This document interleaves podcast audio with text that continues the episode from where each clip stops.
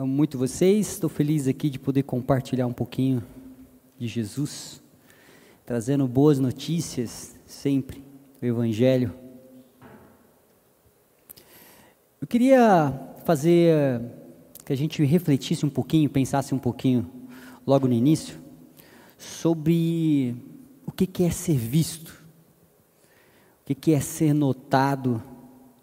É, quando alguém te vê, quando alguém olha para você, é como se alguém tivesse, a gente se sente, sabe numa conversa quando você está falando e a pessoa está olhando nos seus olhos, é, dá uma sensação de que a pessoa está prestando atenção, eu estou sendo notado, estou sendo visto.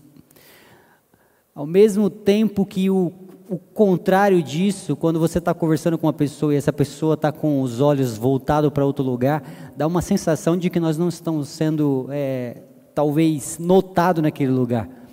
E fica um sentimento ruim. Será que, será que a pessoa está vendo o que eu estou falando? É, a gente começa a se sentir sozinho.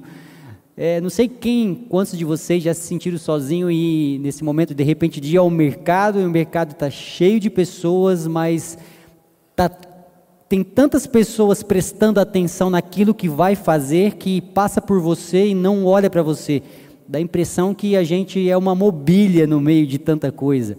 A gente se sente sozinho em meio à multidão. Então quero falar sobre isso, ser visto. Então, se eu pudesse, o, o tema, na verdade, da mensagem é o Deus que me vê. O Deus que me vê.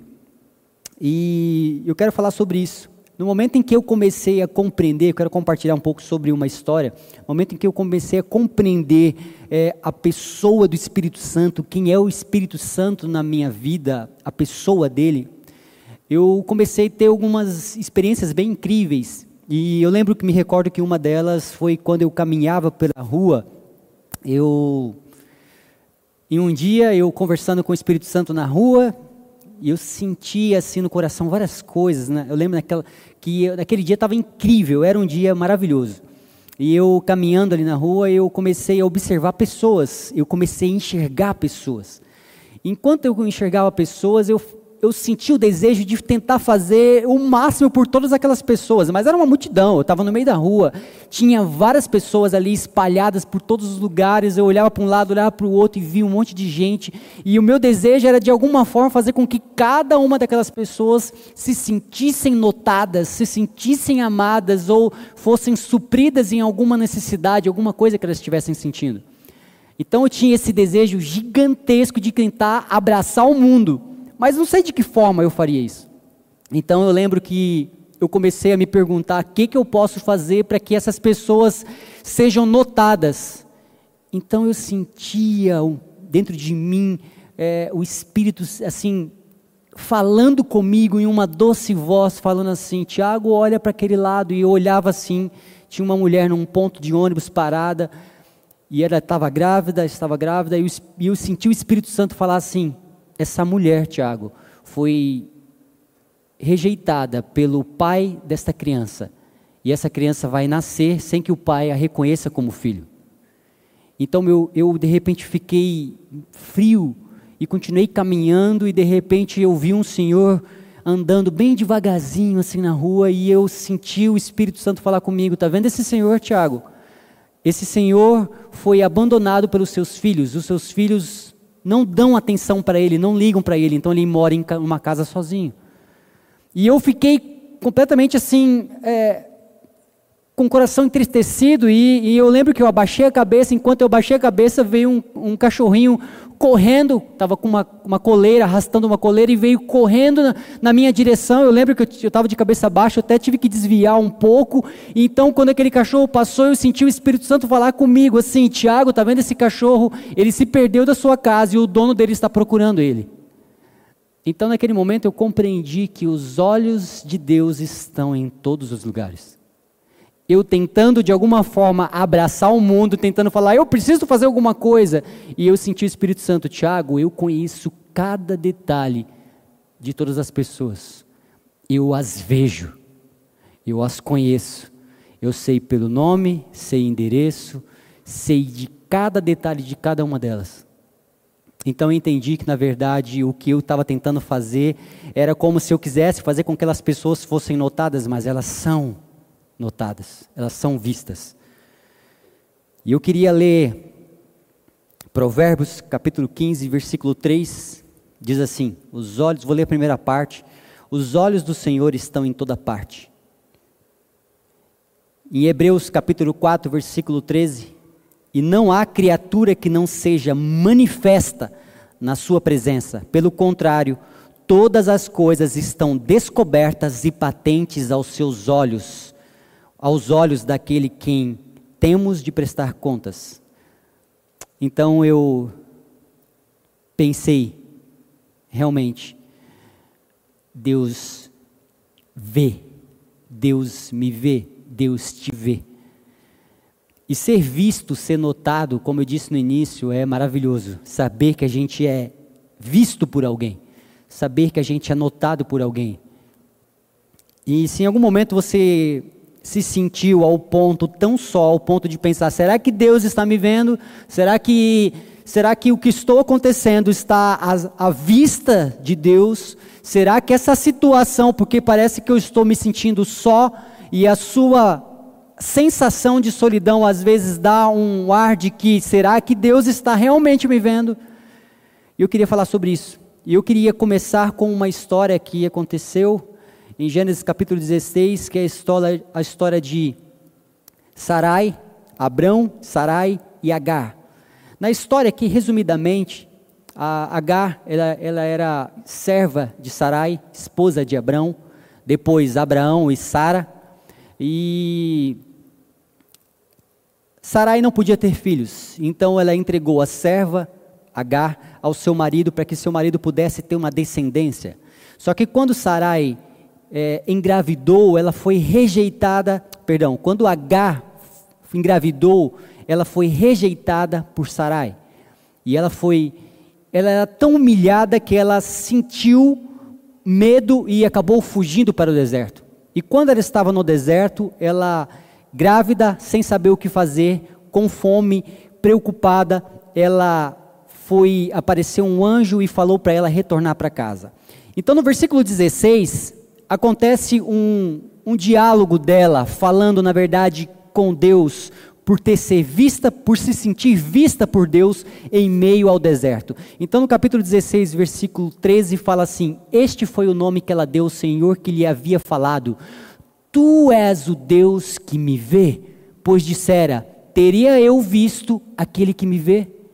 Por isso, o poço que fica entre Cádiz e Berá, Bered foi chamado Berlai Roy, que significa o Deus que vive e me vê. Bom, eu resumi essa história, depois você pode acompanhar no Gênesis capítulo 16, porque eu não quero me atentar a essa história. Mas eu quero que a gente veja esse versículo onde ela fala que como eu poderia achar que eu não achar que Deus está me vendo, sendo que na verdade o Deus que é aquele que deu a vista, será que ele não poderia não me ver? O Deus que vive me vê, esse é o Deus que nos abraça, o Deus que vive me vê. Sabe, é, se você em um momento se sentiu invisível no meio de multidão, uma multidão, no meio das pessoas, se sentiu assim de uma forma talvez insignificante, como se ninguém te notasse ou ninguém prestasse atenção naquilo que você é, não o que faz. Eu quero ir muito além do que você é.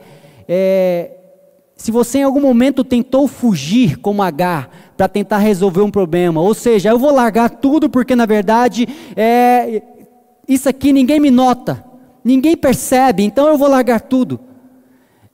Eu quero que você saiba que Deus te vê. Em Salmos 94, versículo 9, eu quero ler alguns salmos aqui com a gente, fala, diz assim: Salmos 94, versículo 9: Será que quem fez o ouvido não ouve? Será que quem formou o olho não vê? Salmos 22, versículo 24: pois não desprezou nem abominou a dor do aflito, nem ocultou dele o rosto, mas ouviu quando ele gritou por socorro. Salmos 33, 18 e 19: Eis que os olhos do Senhor estão sobre os que temem e sobre os que esperam Sua misericórdia, para livrar-lhes a alma da morte no tempo de fome e conservar-lhe a vida. Nesses versículos que eu acabei de ler, principalmente agora em Salmos capítulo 33, versículo 18 e 19, eu quero que a gente abra um pouco é, esses versículos. Os olhos do Senhor, a primeira parte.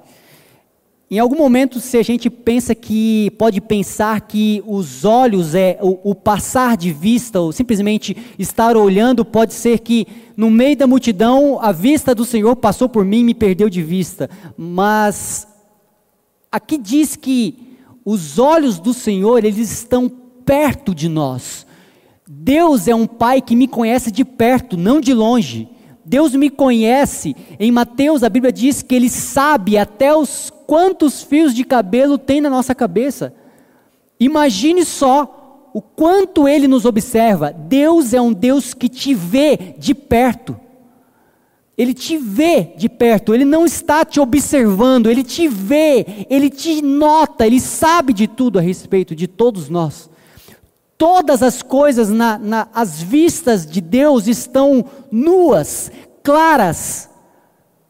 Por isso que é maravilhoso. Deus, quando cria o homem, o homem estava completamente nu de todas as coisas. E era assim que Deus o via, no sentido de ter clareza de todas as coisas. Por isso que quando o homem cai, o homem se sente, na verdade, nu, mas é porque ele passa a se enxergar de uma forma diferente como Deus enxerga. Então o homem ainda sente que precisa de pôr alguma roupa, porque ele se sente nu, diferente de como Deus o vê. E Deus ainda o amando, o homem, fala: tudo bem, é, mas eu não, ao invés de você fazer as suas vestes, deixa eu te fazer uma veste superior. Entrega ao homem. No versículo, continuando no mesmo versículo, quando fala assim: os olhos do Senhor estão sobre os que temem. Aqui a palavra temor, talvez você já tenha ouvido essa palavra e dá um ar, às vezes, a sensação de que estamos falando de medo, temor, medo. Mas aqui dá uma conotação essa palavra de consciência. Os olhos do Senhor estão sobre aqueles que têm a consciência de que Ele me vê.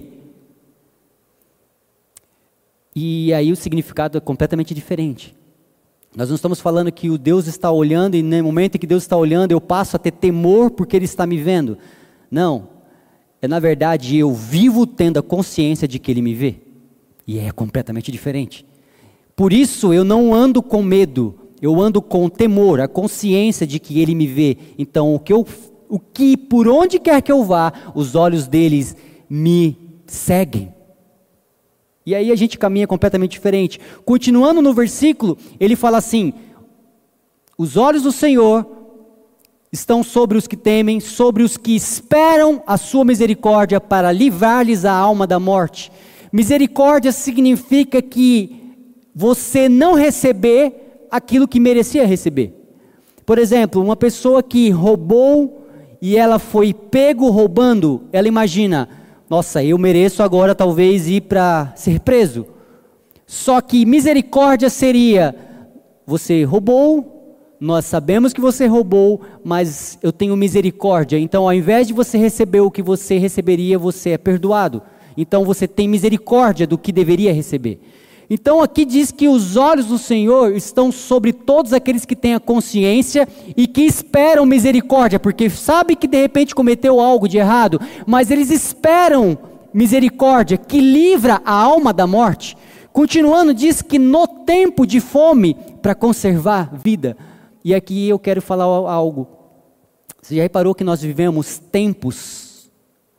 E às vezes este pode ser um tempo difícil um tempo difícil, mas os olhos do Senhor que nos vê, nos livra no tempo, em todos os tempos de fome, por exemplo, como no versículo, para nos dar vida e vida em abundante. Agora eu te pergunto, sabendo que os olhos de Deus nos vê, a sua alma sabe que os olhos de Deus está te vendo? Porque a grande questão é o quanto dessa consciência nós temos de que nós somos vistos por Deus. Em Salmos capítulo 139, versículo 13 e 14 diz: Pois tu formastes o meu interior, tu me teceste no seio da minha mãe.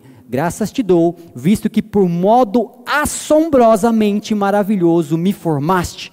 As tuas obras são admiráveis e a minha alma sabe muito bem. A minha alma sabe. E aqui a gente entendendo que se a consciência de que eu sei que Deus me vê, a minha alma sabe, a minha alma caminha em um ambiente de paz, porque ela sabe que está sendo visto. Salmos, quero que você leia comigo, se você estiver na sua casa, onde quer que você esteja, se você estiver com a sua Bíblia aí perto, abra no Salmos capítulo 139, versículo 16, eu queria que você lesse isso comigo. Eu vou ler aqui, e se você não tem, você me acompanha. Diz assim: os teus olhos me viram a substância ainda informe, e no teu livro foram escritos todos, todos os meus dias, cada um deles escrito e determinado quando nenhum deles havia ainda. Que Deus maravilhoso! Quando eu nem existia ainda, Deus me via.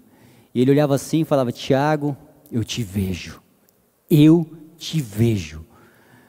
E Deus sabia, os olhos deles acompanham todos os meus dias. Sabe, é como eu, eu fico imaginando hoje, quando eu acordei, os olhos do Senhor me olhando e fala: Bom dia, Tiago. Isso é maravilhoso. Entender, ah, Tiago, a alma do Tiago, saiba que, você, que Deus te vê. E quando eu sei que Deus, nesse exato momento, está me vendo, eu tenho uma vida muito mais em paz. A minha alma está em paz, porque o Deus que me deu ouvidos me ouve, o Deus que me fez enxergar me vê, e a minha alma sabe.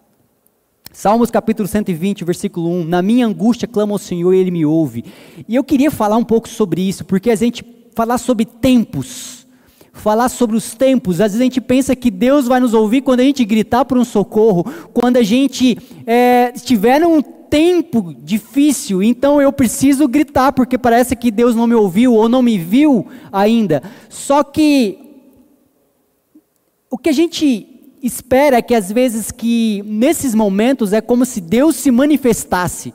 Então a gente fica esperando como se Deus precisasse se manifestar nesses momentos. Eu estou passando por uma dificuldade, Deus, por favor, me, se manifesta. E o salmista até falou disso um pouco. Na minha angústia, Salmos capítulo 18, versículo 6. Na minha angústia invoquei ao Senhor, gritei por socorro, meu Deus, e Ele deu seu templo ao, e do seu templo ouviu minha voz, e, me, e o meu clamor lhe penettou os ouvidos. O interessante é que quando a gente vai, isso é o salmista falando, mas quando a gente vai para Efésios, capítulo 3, versículo 20, diz assim, que é muito mais interessante, é que Deus não é aquele que só, não é aquele que nos socorre, mas aquele que pode fazer muito mais do que isso. Fazer muito mais, infinitamente mais daquilo que pedimos ou pensamos. A certeza é que eu digo para minha alma, alma do Tiago, eu não espero que Deus se manifeste, ele se manifestou de forma suficiente na cruz. O Deus que se manifestou na minha vida de forma suficiente na cruz, basta, foi suficiente para mim.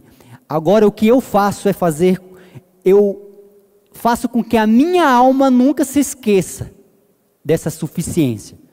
Porque quando a minha alma querer pensar em outras coisas, esquecer disso, ela começa a se preocupar e achando que Deus precisa se manifestar novamente de alguma forma. Mas quando a alma consciente entende que Deus me vê em todos os meus dias, pode acontecer o dia mal, pode acontecer o dia bom, ou qualquer dia que de repente para você esteja vivendo, eu sei que Deus em todos esses dias me vê. E a consciência disso faz com que eu mantenha a mesma postura em qualquer situação.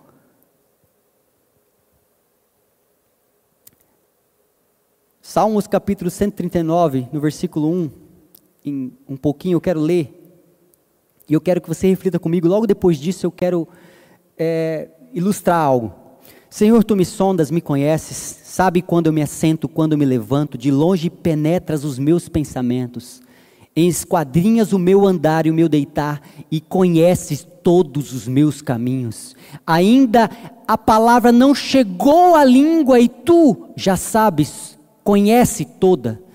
Tu me cerca por trás, diante, e sobre mim põe as mãos. Tal conhecimento é maravilhoso demais para mim, é sobremodo elevado, não posso atingir.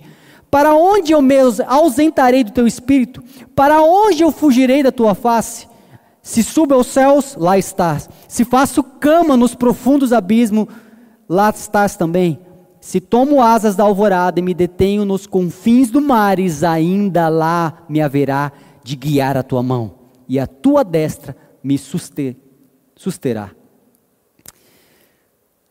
Baseado nisso, eu quero que a gente entenda algo. Deus como, Tiago, então Deus me vê?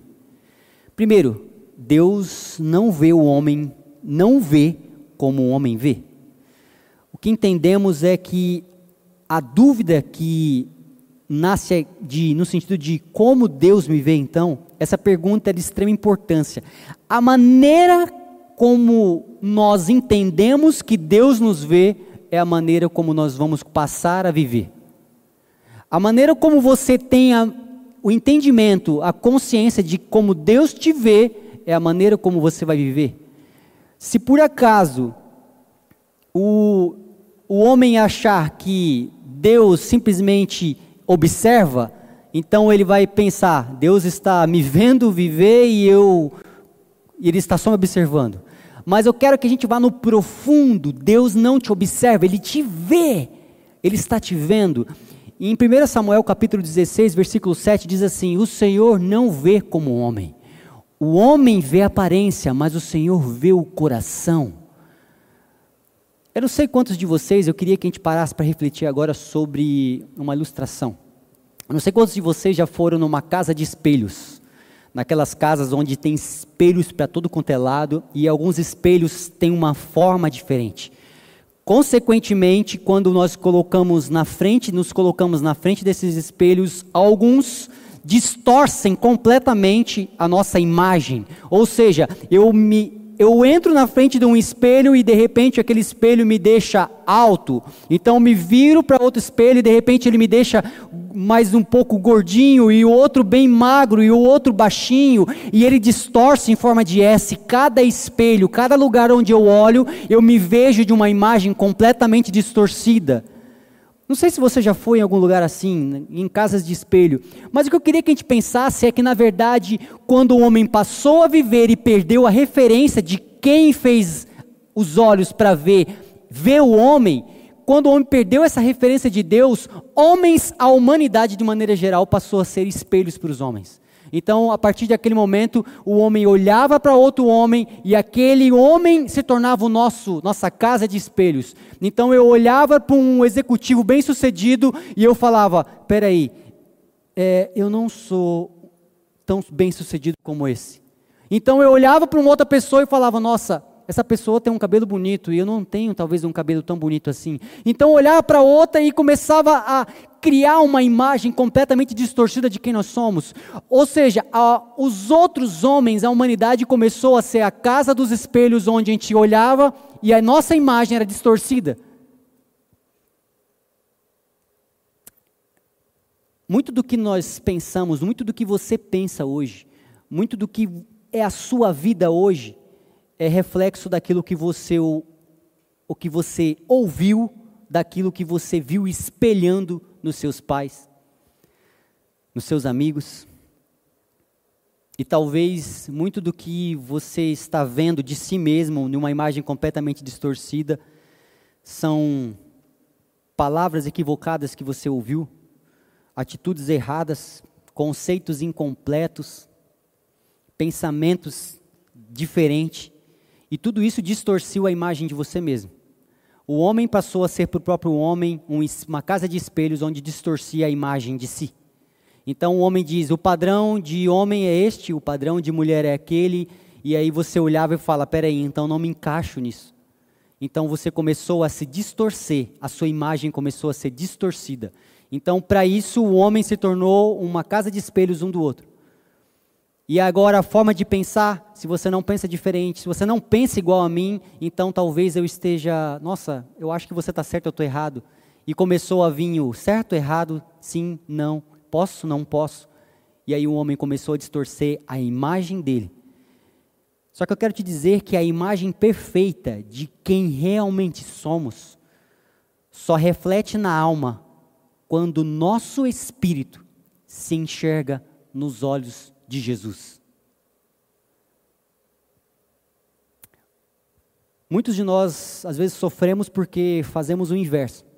Nós baseamos a nossa opinião e sentimentos sobre tudo aquilo que nós ouvimos de outras pessoas, os nossos erros, refletimos isso à imagem de Deus. Então, é mais ou menos assim: Deus, eu tenho uma vida difícil, então, como é que será que é? Se eu tenho uma vida difícil, você é bom, então eu não estou conseguindo entender Deus. Ou seja, a gente quer começar a ter uma imagem de Deus baseada na nossa vida. Ah, Deus, está acontecendo, está tudo bem comigo, então, ah, você é bom. Mas de repente, Deus não está tão legal comigo. Então, peraí, você é bom?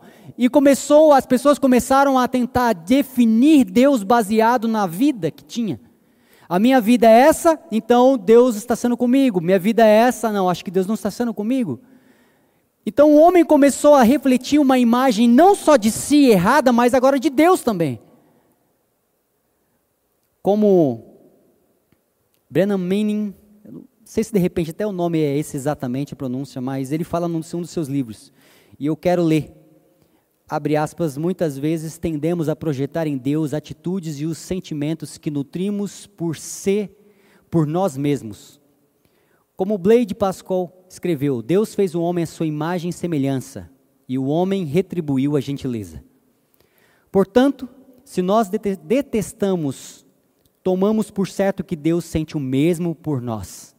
Mas nós mas não podemos pressupor que ele sinta por nós o mesmo que sentimos por nós mesmos, a menos que nos amemos compassiva, intensa, livre e incondicionalmente. Na forma humana, Jesus nos revelou como é Deus. Ele expôs nossas projeções como idolatria e nos ofereceu um caminho para nos libertarmos delas. É necessário uma profunda conversão para aceitar que Deus é inflexivelmente terno e compassível conosco da maneira como somos. Não a despeito de nossos erros e culpas, por isso não seria aceitação total, mas sim com elas. Fecha aspas. Sabe, durante a nossa vida, muitas vezes queremos vestir, nos vestir daquilo que nós não somos. Então nós nos vestimos com as comparações que as pessoas fazem da gente. E fala, só que o duro é que essas comparações, o complicado disso é que vem com traumas, vem com medos, vem com insegurança, vem com erros. E todas as vezes que a gente é, vê essas coisas, a gente se sente nu.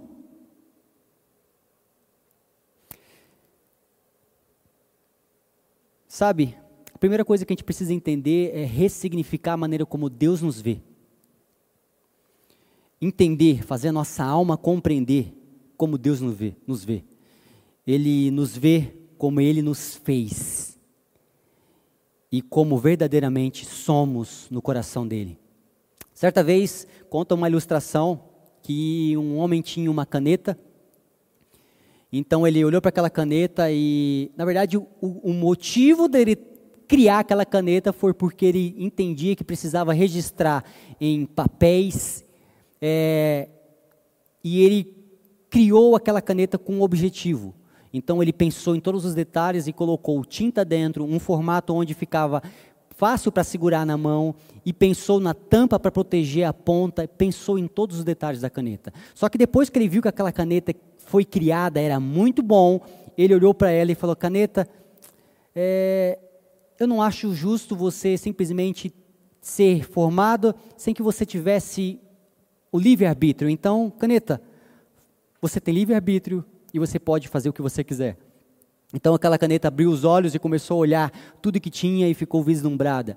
E ela olhava para si e estava satisfeita em si. Só que, porém, ela começou a se distrair com as coisas em volta e começou a andar por aí. Então essa caneta foi parar em algumas gavetas, foi parar em mãos de pessoas onde fez, fizeram muitas anotações, parou na, no cabelo de mulheres que prendiam o cabelo com a caneta, parou dentro de estojos e parou dentro de vários lugares. E algumas pessoas utilizaram muito, e aquela caneta foi muito usada por algumas pessoas. Outras jogaram no chão, arranharam, e aquela caneta começou a se tomar, tomar uma forma completamente diferente. Até que um dia ela parou e, e ela falou: Peraí, peraí, eu não estou conseguindo entender qual é o significado de eu ter sido criado. Eu não estou entendendo o porquê eu estou aqui. Então aquela caneta refletindo, depois de muito tempo sendo usada, ela parou e falou: Eu preciso entender o motivo de eu ter sido criado. Então ela percebeu que o real motivo dela ter sido criada, ela só poderia entender se ela voltasse para as mãos de quem a criou. Sabe, é. Algumas pessoas perdidas por aí são como essa caneta, onde elas só vão conseguir entender o motivo, sabe, de, se, de existir quando voltarem para a mão do Criador. E aí a gente entende o motivo, o real motivo. Por que Deus? Por que eu fui criado? Então Deus vai olhar para cada um de vocês e fala: Eu só te amei tanto que eu queria que você estivesse do meu lado sempre. Eu te amo muito. Sabia que você foi criado simplesmente porque é amado? Os olhos do Deus que me vê me amou antes, quando eu era uma substância informe.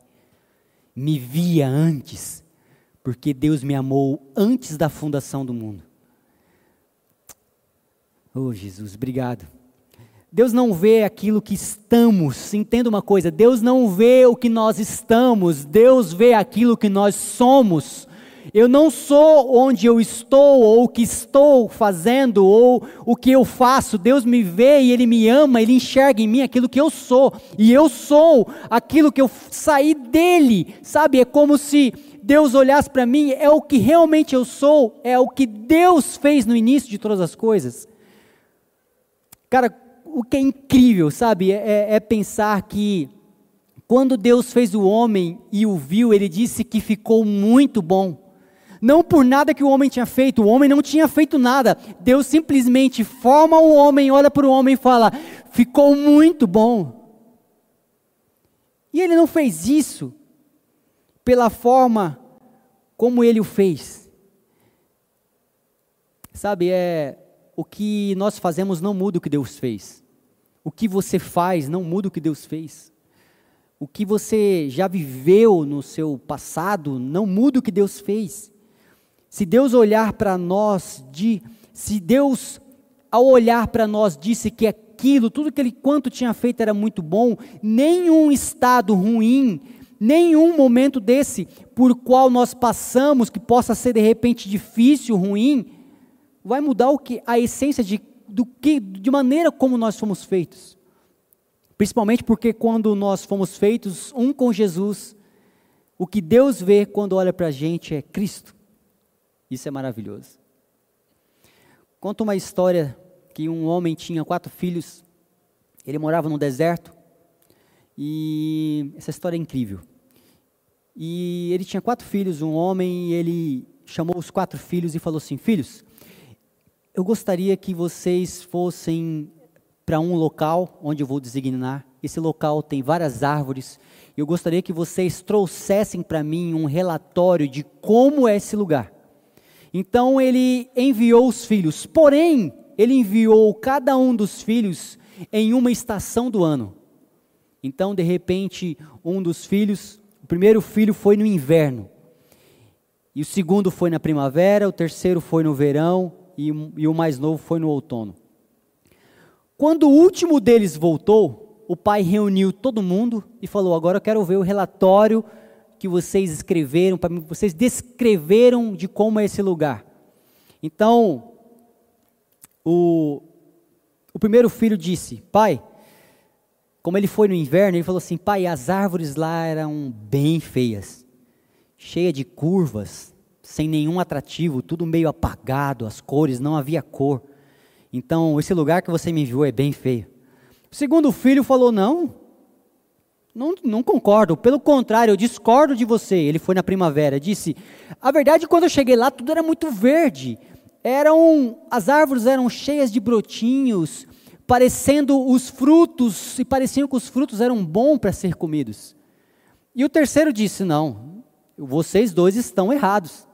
Ele foi no verão, porque quando eu cheguei lá, elas estavam cheias de flores, não havia brotos, mas haviam flores, e era um aroma incrível, uma aparência maravilhosa. E aí o quarto filho, que foi no outono, falou: Olha, eu não vi nada disso. As árvores, quando eu cheguei lá, as árvores estavam tão cheias é, dos seus frutos que elas se curvavam com o peso. A imagem era cheia de vida. E era isso que eu vi lá. Então o pai explicou aos filhos que todos eles estavam certos. A diferença é que cada um dos filhos foi no mesmo lugar em uma estação do ano diferente, num tempo diferente.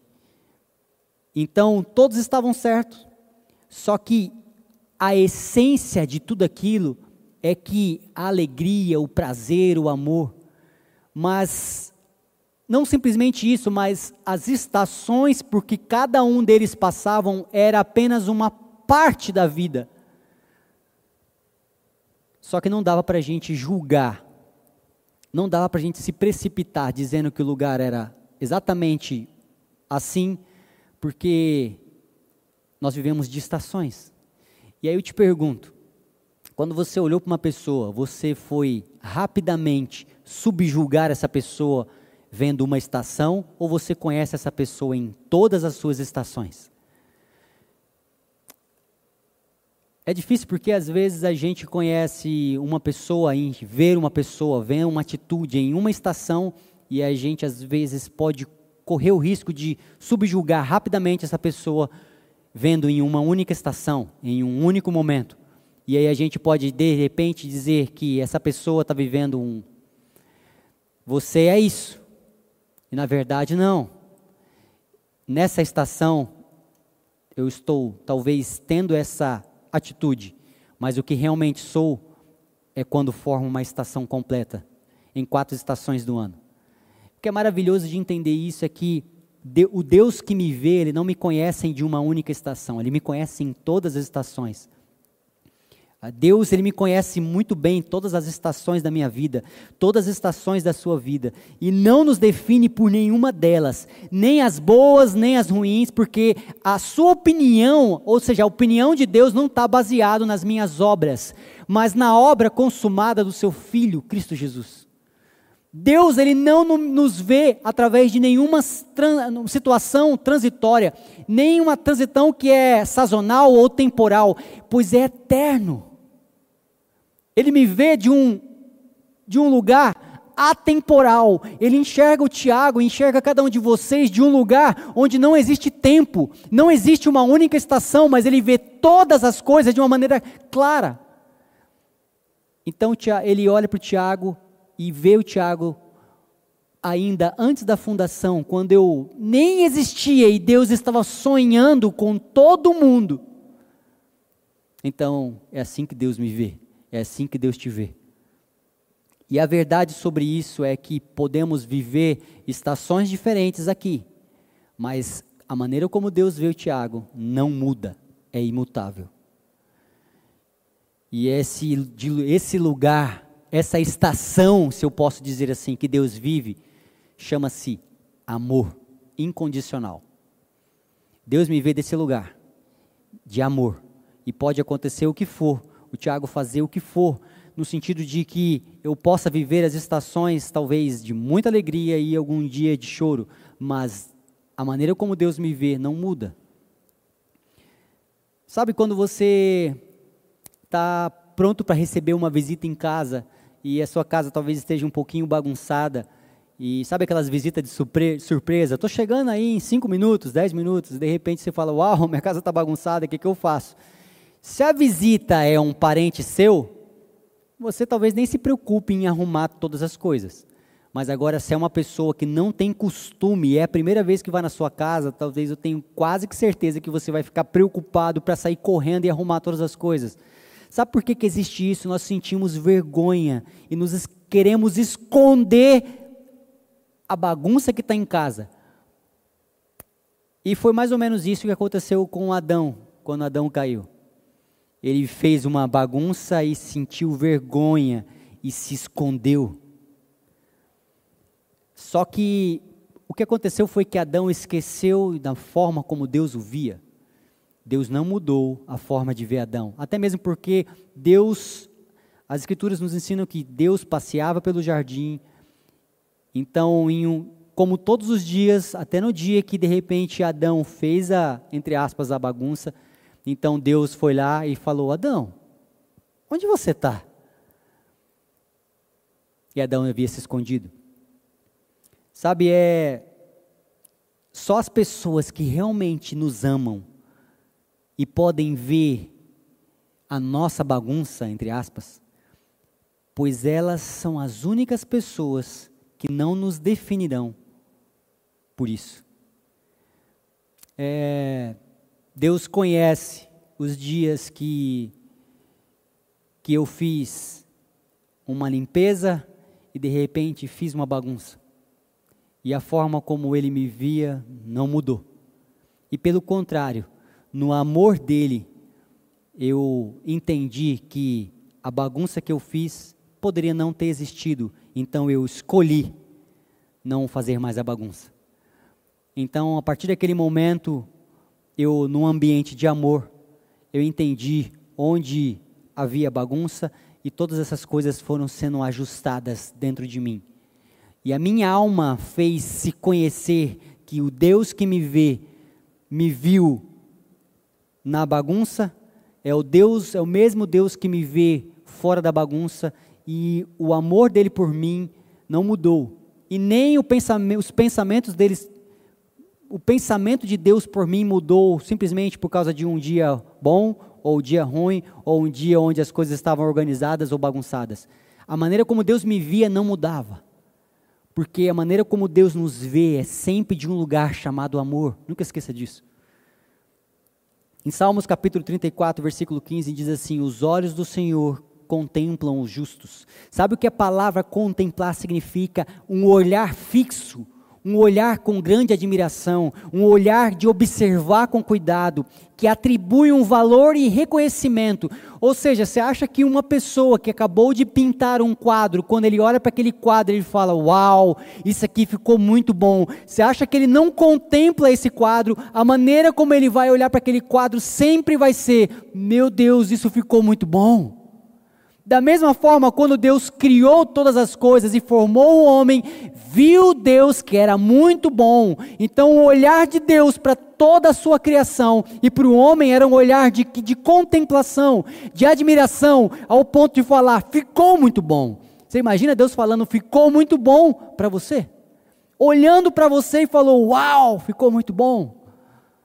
É assim que Deus nos vê. É esse olhar os olhos do Senhor contemplam os justos. Deus ele não simplesmente olha, mas ele contempla.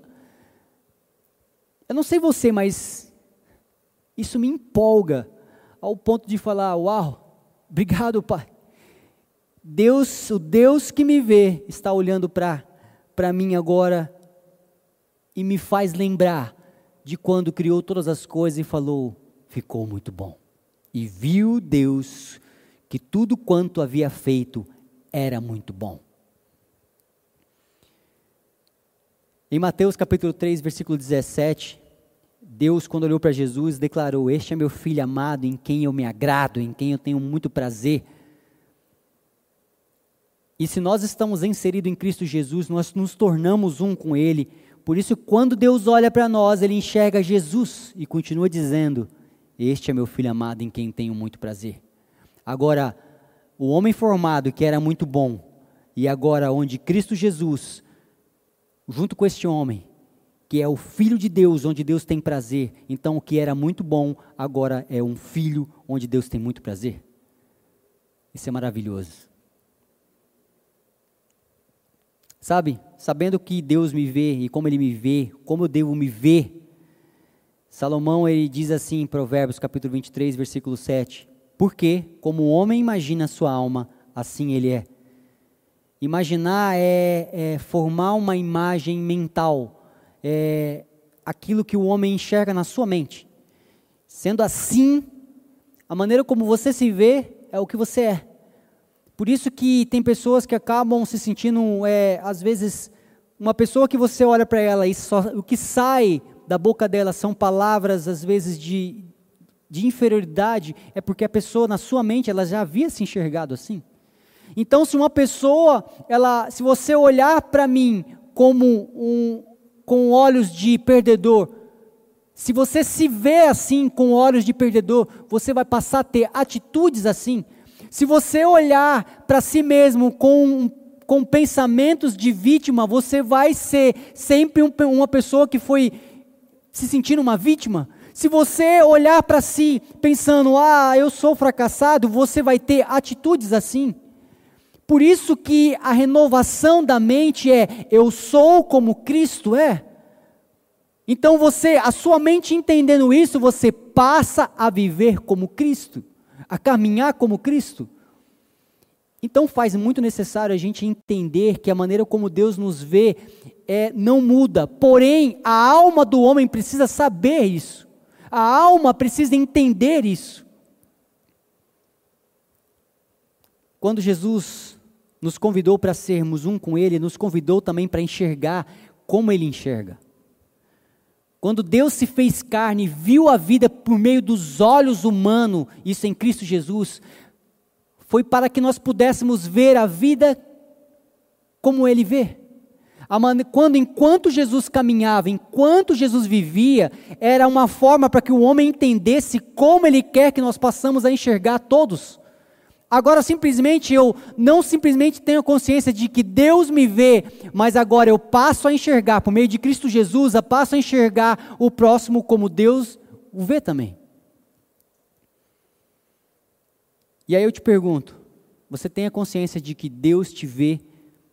Você tem a consciência de que ao olhar para o próximo, é, nós, nos, nós vemos o próximo como Deus o vê? E eu te pergunto: você vê a Deus? Na história de Agar que a gente viu, ela falava assim: Tu és o Deus que me vê. Sabe, é. Perceba que aqui Agar, ela. Aquilo era um. A situação dela era um fato, era algo, uma situação complicada, difícil. Naquele momento ela viu Deus, mas ela também viu o que ele via ela passou a ter a, a consciência de como Deus a via. Eu posso passar a vida inteira olhando para você, mas se você não saber disso, quando olhar para mim, se enquanto estiver te olhando, você, esti, você estiver olhando simplesmente para a situação que está, ou seja, para a estação que você está vivendo, eu posso te ver, mas você não vai entender que eu estou te vendo, é como uma pessoa que caminha pela rua de cabeça baixa, onde existe uma multidão em volta dela, mas ela está olhando para baixo, e ela não vê a multidão e ela se sente completamente não notada por essas pessoas. O que eu quero dizer aqui é o seguinte: é que Deus nos vê, essa é a certeza que nós temos. Porém, nós sabemos que Deus nos vê e nós vemos como Deus nos vê.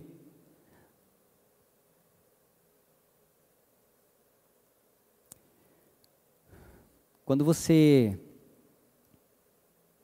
olha para Ele e entende agora que Ele vive em você, você poderá olhar para outras pessoas de uma forma como Ele também olha.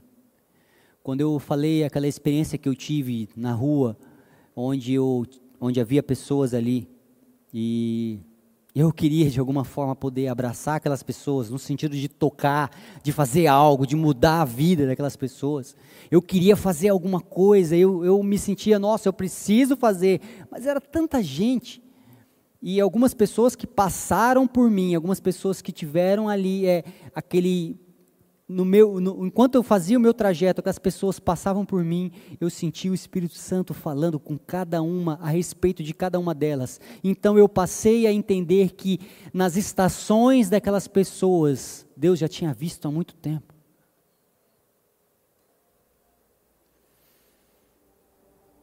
Sabe, nos últimos dias a gente ouviu pessoas falar, respondendo a pergunta, tá tudo bem? E eu ouvi algumas pessoas falar, não, não tá tudo bem. E uma das coisas que eu aprendi nesses últimos meses foi tá tudo bem, está tudo bem, não está tudo bem. Eu eu quero que vocês que estão nos ouvindo é, entenda que eu te vejo. Nós tivemos. Você é visto, você é notado, você é amado. E nós não vemos cada um de vocês nas estações, porque talvez a estação não esteja tudo bem mas nós vemos aquilo que, da maneira como Deus vê. Você é muito amado. Talvez é, nessa situação, nessa estação, nós não conseguimos talvez ajudar da forma como gostaríamos, mas a forma como tivemos não muda. Talvez nós gostaríamos de dizer: olha, Está aqui, a solução é essa, mas as respostas talvez a gente não tenha. Mas continuamos te vendo, te amando. Talvez por conta de, da, da estação, as coisas não estejam tão claras e talvez dá, aparece que isso não vai acabar, mas a certeza é de que as estações elas passam, mas o amor não passa.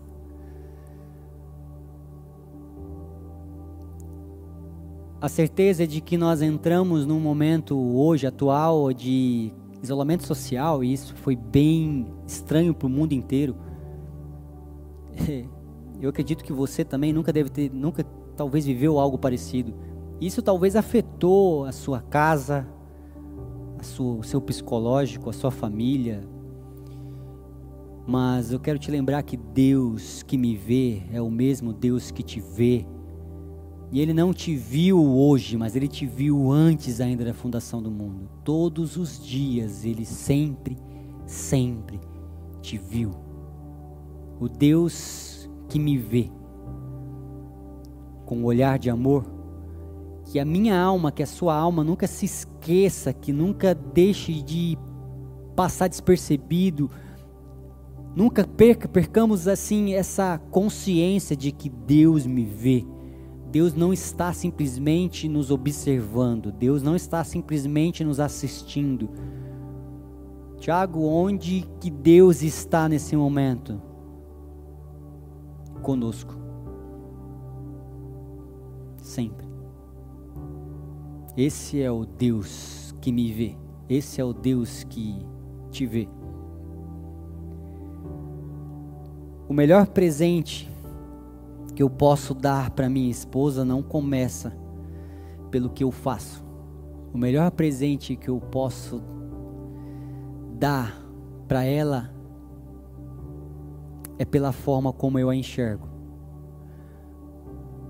Se eu enxergar Cristo, se eu enxergar como Cristo a enxerga, eu jamais tratarei ela diferente do que ele a trataria.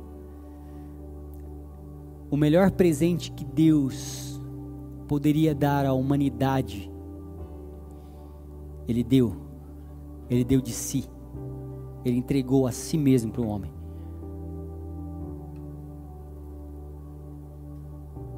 Deus amou o mundo de tal maneira que deu seu único filho. O único filho. Deus nos viu sempre, em todas as estações. Isso é tão é tão assim, é tão louco, né, pensar isso, porque eu nem existia ainda e Deus já me via. Eu não sei como vai ser meu dia de amanhã. O meu coração faz planos. É, mas Deus já conhece todos os meus dias. E o amanhã Deus já conhece. E se eu tenho a consciência de que Deus me viu já já me viu amanhã. Então eu não tenho que ter medo. Eu sei que o dia de amanhã só pode ser brilhante, só pode ser incrível. E ainda se por acaso esse dia não for tão como eu planejei, ainda assim eu tenho a certeza de que Deus me vê. E amanhã o meu dia já está sendo visto por Deus, já foi visto por Deus. Então eu não tenho que ter medo do dia de amanhã. E se em algum momento o meu coração querer ficar preocupado com alguma coisa, e ainda que meu coração entre em uma estação fria, eu sei que Deus me vê neste dia, nesta estação. Então, Pai de amor, o Pai de amor que me vê, já tem todos os meus dias vistos por Ele, e eu não tenho que temer. A certeza que eu tenho é que Deus me vê, conhece o meu coração, conhece todas as coisas, e todas as coisas estão claras, evidentes, nuas, patentes aos olhos daquele que me vê. Todas as coisas. É, quando eu cheguei na igreja por amor no início, eu, eu lembro que nós nos reunimos ainda numa pequena casa e eu lembro que quando nós fomos para um salão maior, é, nós éramos cerca de umas 40 pessoas eu, e, e ainda algumas pessoas não me conheciam. Mas como eu sou músico, eu, o meu desejo era querer colaborar ali. Então eu lembro que quando uma das primeiras coisas que eu fiz dentro desse ambiente, nós não éramos igreja ainda, era um grupo reunido. E apesar que éramos igrejas ainda, Deus já tinha visto igreja, nós que não tínhamos visto. Então, naquele momento onde nós ainda não víamos igreja, é, eu lembro que os músicos acabavam de tocar e eu me lembro, eu me lembrei disso hoje. Eu me lembro onde eu subia assim num palco e eu começava a enrolar os cabos para os músicos. E eu deixava os cabos guardadinho. E as pessoas falavam muito obrigado e eu me sentia muito feliz. Então passou um tempo, é, me convidaram para poder tocar. E eu comecei a tocar junto com aqueles músicos. Então eu tocava e eu era muito feliz. Então, depois de um tempo, fui convidado para estar um pouco mais perto da liderança dos pastores e eu comecei a aprender muito com eles e eu era muito feliz. E logo depois eu fui convidado para poder pregar. Então, eu, eu lembro que eu, eu preguei a primeira vez lá foi numa celebração, num momento de generosidade. Então, foi cerca de uns 5 minutos, 10 minutos. E eu preguei pela primeira vez e eu era muito feliz. Então, depois de um tempo, eu fui convidado para pregar numa quarta-feira à noite. Então, eu preguei cerca de uns 40 minutos. Eu, uau, era muito feliz. Então, depois eu fui até domingo à noite e depois está mais perto. Então, eu comecei a fazer algumas outras coisas e eu era muito feliz. E eu não estou falando era no passado de como se eu não fosse hoje, mas eu quero dizer que o que, que mudou em tudo isso, Tiago? Porque dá a entender de que as coisas é que eu fazia mudou, né? Então dá a entender de parece que que todas as coisas elas é, o que eu fazia foi tomando um upgrade, às vezes dá a entender isso, mas na verdade não. Eu só quero dizer que não mudou nada. Eu sempre fui visto. Eu sempre fui amado em todas as coisas. Em qualquer coisa que eu faça nesse ambiente da igreja por amor, eu sempre fui muito amado, sempre fui muito visto. Não mudou nada, nada. Coisa, ah, Tiago, mudou sim, porque o que você estava fazendo no início para agora mudou. Gente, subir aqui para poder conversar com vocês, eu continuo feliz. Felicidade mudou? Não, eu fui sempre, fui sempre visto, sempre muito amado. Então o que você faz mudou? Talvez para algumas pessoas, mas o mais importante para mim é que eu sempre fui visto, sempre fui muito amado. E se eu voltar agora simplesmente a sentar aí e ficar sentado, eu continuarei sendo visto e amado por cada um de vocês. Num ambiente onde nós somos vistos e amados, não é o que nós fazemos que nos define, mas é quem nós somos. Eu sou muito amado, eu sou bem notado por Deus e por cada um dos seus filhos. Eu, o que eu quero te dizer nesse momento é que talvez não esteja, vou, talvez eu não esteja te vendo agora. Talvez você se sinta que na verdade ninguém talvez esteja te vendo. Mas Deus nunca tirou os olhos de você. Deus é o que vive e é o que nos vê. E o meu desejo é que você veja isso hoje, que Deus que me vê é o mesmo Deus que te vê. E qual é a plenitude de Deus para o homem? Efésios 3, capítulo 17 e 19. E eu quero encerrar com esse versículo. Para que Cristo habite pela fé nos nossos corações, a fim de que estejamos arraigados e fundamentados em amor. Poderes perfeitamente compreender com todos os santos, a qual seja a largura, comprimento, altura profundidade, e conhecer o amor de Cristo que excede todo entendimento, para que sejais cheios, cheios de toda a plenitude de Deus. Não é o que eu faço, não é o que eu tenho, mas é o que eu sou, amado por Deus. Então, se eu sou amado por Deus e eu tenho essa compreensão, eu tenho a plenitude de Deus na minha vida, na sua vida. Você é muito amado. Esse é o Deus que me vê, esse é o Deus que te vê e eu só estou aqui para te lembrar o quanto você é amado por Deus. Nunca se esqueça disso. Do Deus que me vê, do Deus que te vê em todas as estações. Vamos cantar isso?